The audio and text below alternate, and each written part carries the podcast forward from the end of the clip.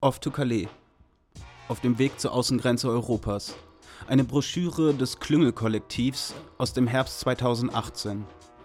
Dieser Reisebericht beschreibt eine Fahrradtour an die nordfranzösische Atlantikküste, an den Ort, an dem die Festung Europa sich herauskristallisiert, deutlicher, als wir es an anderen Orten Europas zu spüren bekommen.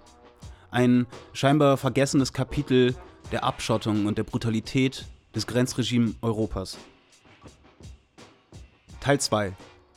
Über ein besetztes Haus im Boulevard Victor Hugo, über den Alltag in einem autonomen Frauenhaus und einem solidarischen Kampf mit Geflüchteten. Wir erreichten das Squad in der Dämmerung. Das kleine alte Wohnhaus mit den vernagelten Fenstern lag an einer relativ ruhigen Straße nicht weit vom Zentrum entfernt. Vor der Tür stand eine Menschentraube, Tee trinkend, rauchend, wartend. Die ersten kamen auf uns zu und fragten uns, ob wir zu No Border gehörten. Die Sans-Papiers wirkten freundlich, aber auch sehr müde und ausgezehrt. Die Entbehrungen der letzten Wochen und Monate standen ihnen ins Gesicht geschrieben.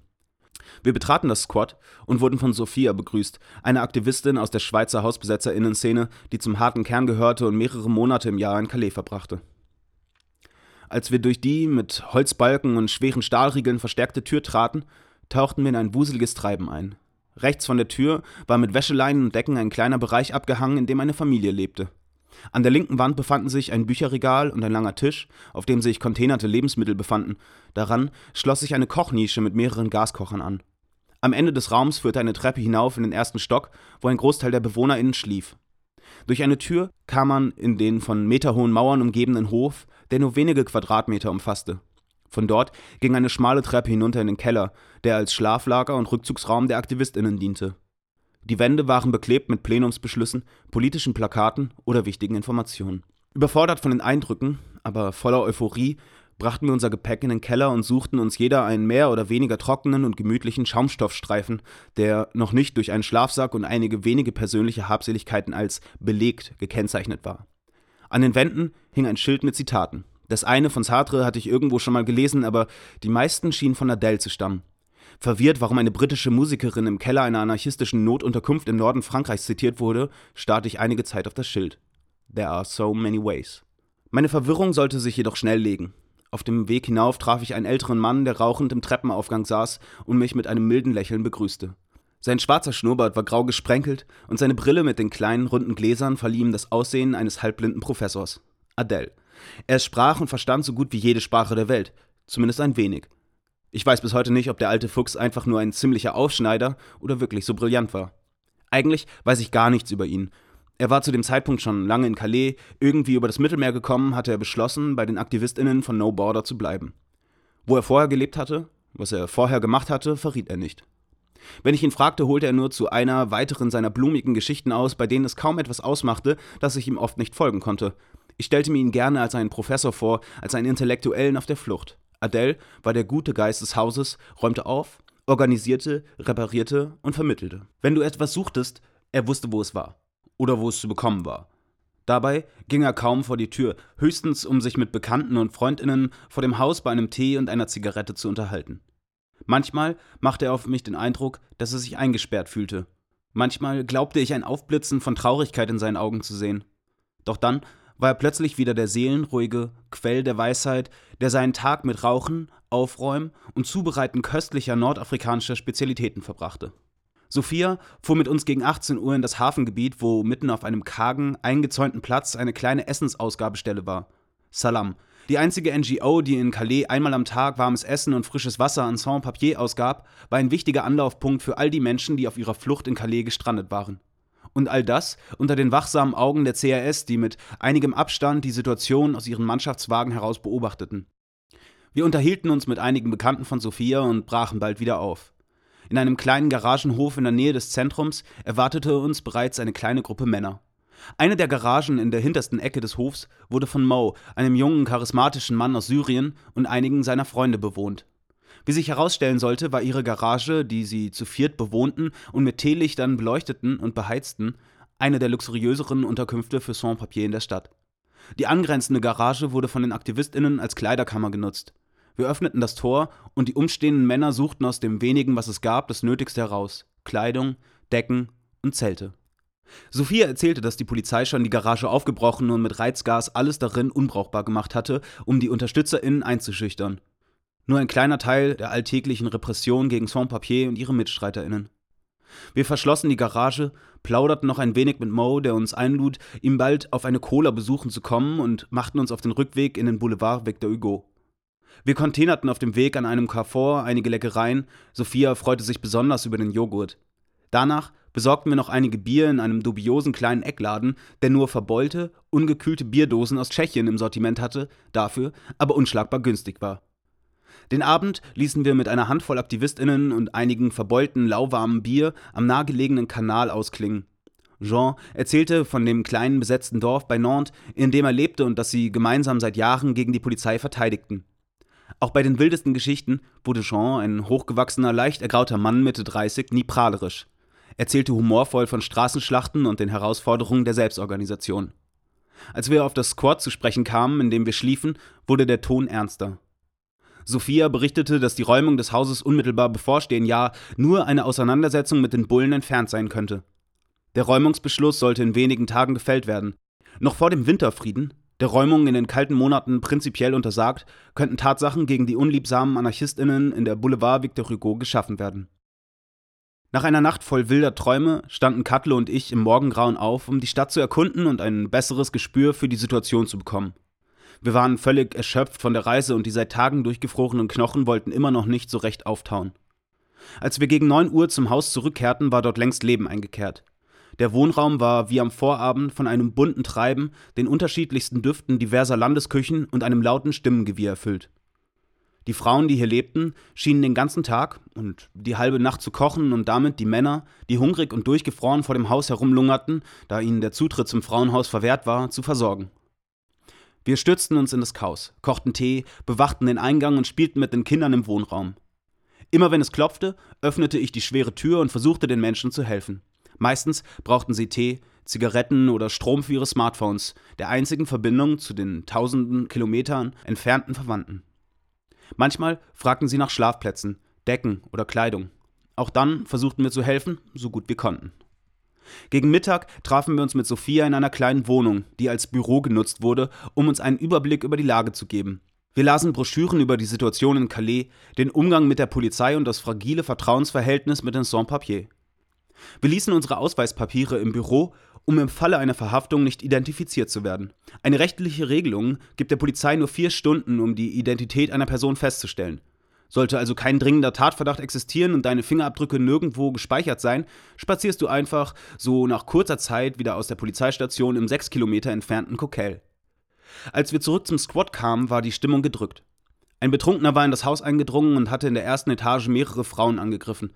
Liam, ein wuschelköpfiger Schotte, war bei dem Versuch, ihn zu überwältigen, leicht verletzt worden. Irgendwer hatte die Bullen gerufen, die in das Squad eingedrungen waren und den Angreifer mitgenommen hatten. Ich beschloss, die völlig aufgeriebenen Menschen an der Tür abzulösen und verbrachte meinen Abend mit Teekochen, Zigarettendrehen und Handys laden. Cutlo hingegen, unternehmungslustiger als ich, brach zusammen mit Liam auf, um Lebensmittel zu containern und ein neu aufgebrochenes Squad an eine Gruppe Sans-Papier zu vermitteln. Calais ist eine hässliche Stadt. Ich habe sie oft nur als grau und bedrückend wahrgenommen. Die Menschen leben nicht gerne hier. Viele Häuser stehen leer, verrotten. Und weil da dieser Hafen ist, der die nordfranzösische Küste mit England verbindet, stranden hier unzählige Menschen. Trying for England. Der Versuch, irgendwie diese militarisierte Grenze mitten in Europa zu überwinden, um auf der anderen Seite des Ärmelkanals das Glück zu finden. Ein oft tödlicher, aber auf jeden Fall gefährlicher Versuch verzweifelter Menschen, die kaum etwas zu verlieren haben, außer ihrem Leben. Auf Fähren Güterzügen und in LKWs versuchen die Menschen die letzte Etappe einer gefährlichen Flucht zu meistern. Aber Europa und vor allem England haben ein Interesse daran, diesen unkontrollierten Migrationsbewegungen einen Riegel vorzuschieben. Und so wurde Calais ein Nadelöhr der Migration, an dem hunderte Menschen für Tage, Wochen und Monate so kurz vor ihrem Ziel strandeten, obdachlos in den Straßen dieser grauen, bedrückenden Stadt. Die leerstehenden Häuser, die von AktivistInnen geöffnet und notdürftig hergerichtet wurden, beherbergen nachts kleine Gruppen Sans-Papier. Diese Squads waren nicht mit dem warmen, chaotischen Haus zu vergleichen, in dem wir schliefen. Oft halb verfallene, abgelegene kleine Orte, die zumindest notdürftig vor Wind, Regen und den Bullen schützten. Letztere waren besonders scharf darauf, diese illegalen Squads zu finden und die BewohnerInnen zu vertreiben. Unser Haus in der Boulevard Victor Hugo war ein legales Squat, das durch ein Relikt der Nachkriegsgesetzgebung nicht ohne weiteres geräumt werden konnte. Als Cutler und Liam zurückkehrten und stolz ihre Beute aus den Containern präsentierten, schnappte sich Adele sofort die Wachteleier und begann, eine ausgefallene Mahlzeit zuzubereiten. Unser Interesse galt eher dem Riesling, den die beiden aus einer Tonne gefischt hatten. Wir setzten uns an die Tür, tranken, rauchten und beobachteten die Bullen in Zivil, die uns von schräg gegenüber beobachteten. Plötzlich, vielleicht aus einem Anflug großmäuliger Selbstüberschätzung, wirkte dieser Ort ungemein friedlich, und ich konnte mir nicht vorstellen, dass irgendetwas diese Ruhe stören könnte, mit dem wir nicht fertig werden würden. Den Wein im Schädel verschlief ich die Morning Watch. Da Polizeieinsätze gegen Jungles versteckte wilde Camps von Sans-Papier in der Regel im Morgengrauen geschehen, sind das die angespanntesten Stunden auf den Straßen Calais. Mit der Morning Watch versuchen AktivistInnen, diese Polizeieinsätze zu verhindern oder zumindest zu dokumentieren und die besonders krassen Schweinereien öffentlich anzuprangern. Ich hoffte, dass Cutlo es besser aus dem Bett geschafft hatte als ich, denn sein Schlafsack war leer. Doch während ich den ersten von vielen schwarzen Tees des Tages trank, trudelte Cutlo mit einem frischen Päckchen Drehtabak ein, das wir für den heutigen Tag verplant hatten. Zigaretten waren überall Mangelware. Ob unter den AktivistInnen oder den Sans-Papier, die meisten Gespräche begannen mit der Frage nach einer Drehung. Sophia und ich brachen mit einem Fahrradanhänger voller Essen zu einem abgelegenen, von Sudanesen bewohnten Dschungel auf. Als wir dort eintrafen, deuteten nur ein paar Planen und Müll darauf hin, dass hier Menschen lebten. Von den BewohnerInnen keine Spur. Also ließen wir etwas Brot, Früchte und Joghurt da und machten uns auf den Weg zu einer Burg aus dem 19. Jahrhundert. In dieser Touristerinnenattraktion hätten wir sicherlich hunderte Sans-Papier unterbringen können, doch zu den Vorzügen von Burgen gehört es, dass sie schwierig zu erobern sind. Schließlich, nachdem wir die Mauern einige Male umrundet hatten, zogen wir enttäuscht ab. Erfolgreicher waren wir bei einer verfallenen Bar namens Orient Express. Der Zugang, leicht versteckt gelegen, war schnell geöffnet, doch das Innere war desillusionierend. Ein Teil der Decke war eingestürzt, in den Pfützen schwammen zerbrochene Schlager-CDs. Wir fanden ein ehemaliges Büro, dessen Decke intakt war und in dem wir aus Paletten und Schaumstoff einige trockene Schlafplätze herrichten konnten. Die Vorstellung, dass Menschen hier übernachten würden, sorgte bei mir für ein beklommenes Gefühl. Doch Sophia ließ mir nicht viel Zeit, mich meiner Bitterkeit hinzugeben. Wir fuhren zu einem Supermarkt, um ein paar kleine Geschenke für jemanden zu kaufen, der aus dem Polizeigewahrsam entlassen worden war. Dort trafen wir einen Mann aus Somalia, der als Pirat europäische Frachter ausgeraubt hatte, bevor er sich auf den Weg nach Europa machte. Er wirkte kränklich, seine Augen ungesund gelb, aber mit einem unbestimmten Leuchten darin. Ich lauschte seinen Geschichten von der Ostküste Afrikas und von Kapstadt. Als wir mit Keksen, Wodka und Saft Sophias bekannten Yassin trafen, war ich schockiert. Yassin lebte unter einem Fahrradweg, in einer Aushöhlung kaum hoch genug zum Sitzen, zusammen mit seinen beiden Katzen. Wir aßen gemeinsam ein Reisgericht mit Fisch und Tomaten, das er auf einem kleinen Gaskocher zubereitet hatte. Hin und wieder bekamen die Katzen einen Brocken zugeworfen, den sie gierig verschlangen. Yassin wirkte depressiv, gebrochen, müde. Er war enttäuscht von der brutalen Realität dieses grausamen Grenzregimes, und doch strahlte er so viel Wärme und Zuneigung aus, wie du es selten bei Menschen erlebst. Von dem Tag überfordert, setzte ich mich mit einem Bier an den Kanal und versuchte all das zu sortieren versuchte meinen Platz in dieser Geschichte zu finden und mir, vermutlich das erste Mal in meinem Leben, wirklich klarzumachen, was all meine Privilegien bedeuteten. Ich saß noch lange da, starrte auf das Wasser, ließ mein Bier schal werden und grübelte. Durchgefroren und niedergeschlagen schlenderte ich zurück zum Squad in der Boulevard Victor Hugo. Ein jäher Schock riss mich aus meinen Gedanken. Polizei und Feuerwehr hatten die Straße abgesperrt. Ich begann zu rennen. Mein Puls schlug mir in den Hals, als ich das Haus erreichte. Schnell begriff ich, dass ein Gebäude gegenüber brannte und das Squad nicht geräumt worden war. Ich ließ mich mitten auf die Straße fallen und Erleichterung machte sich breit. Schließlich gesellte ich mich zu bekannten Gesichtern und gemeinsam beobachteten wir die Löscharbeiten. Am Abend fuhr ich dann zu Salam, wo Sophia und Katlo mich bereits erwarteten. Eigentlich hätte ich einer Gruppe den Orient Express zeigen sollen, doch sie wollten nachts versuchen, sich auf die Ladefläche eines LKWs zu schleichen, um nach England zu kommen. Trying for England. Wir schlenderten zurück, sichtlich beschäftigt, die Eindrücke des Tages zu verarbeiten und gingen früh ins Bett. Auch wenn ich mich mittlerweile daran gewöhnt hatte, dass eine Dusche ein seltener Luxus sein kann, musste ich bei der morgendlichen Katzenwäsche mit eiskaltem Wasser daran denken, wie erfrischend und wohltuend eine heiße Dusche sein kann. Ich kochte schwarzen Tee und weckte Alain mit einer dampfenden Tasse, um ihn abzulösen. Er war einer der wenigen Ortsansässigen und hatte die Nacht eingemummelt in seine dicke Winterjacke auf der Couch neben der Tür geschlafen, da wir viel zu wenige AktivistInnen waren, um all die wichtigen Aufgaben zu erledigen. Wortkarg und sichtlich mitgenommen drehte er sich eine dünne Kippe und schlürfte leise vor sich hin, bevor er schließlich den Heimweg antrat. Kaum saß ich an der Tür, die ersten Sans-Papier waren vor dem Haus eingetrudelt, lugte Amaru zwischen den Decken, die den Schlafbereich seiner Familie abtrennten, mit einem schelmischen Grinsen hervor. Von all den Kindern, die im Haus herumwuselten, mochte ich Amaru am liebsten. Er wirkte so ungeheuer reif, dafür, dass er heute seinen siebten Geburtstag feiern sollte. Ich erwiderte sein Grinsen und winkte ihn zu mir. Wir unterhielten uns über die geplante Party und rätselten, welche Geschenke er wohl bekommen würde. Als langsam Leben in das Haus einkehrte, begannen wir gemeinsam, den Wohnraum mit Luftschlangen und Ballons zu schmücken, aufzuräumen und alles für die bevorstehende Feierlichkeit vorzubereiten. Lisha, Amarus Mutter, hatte alle Aktivistinnen zu einem Festmahl eingeladen.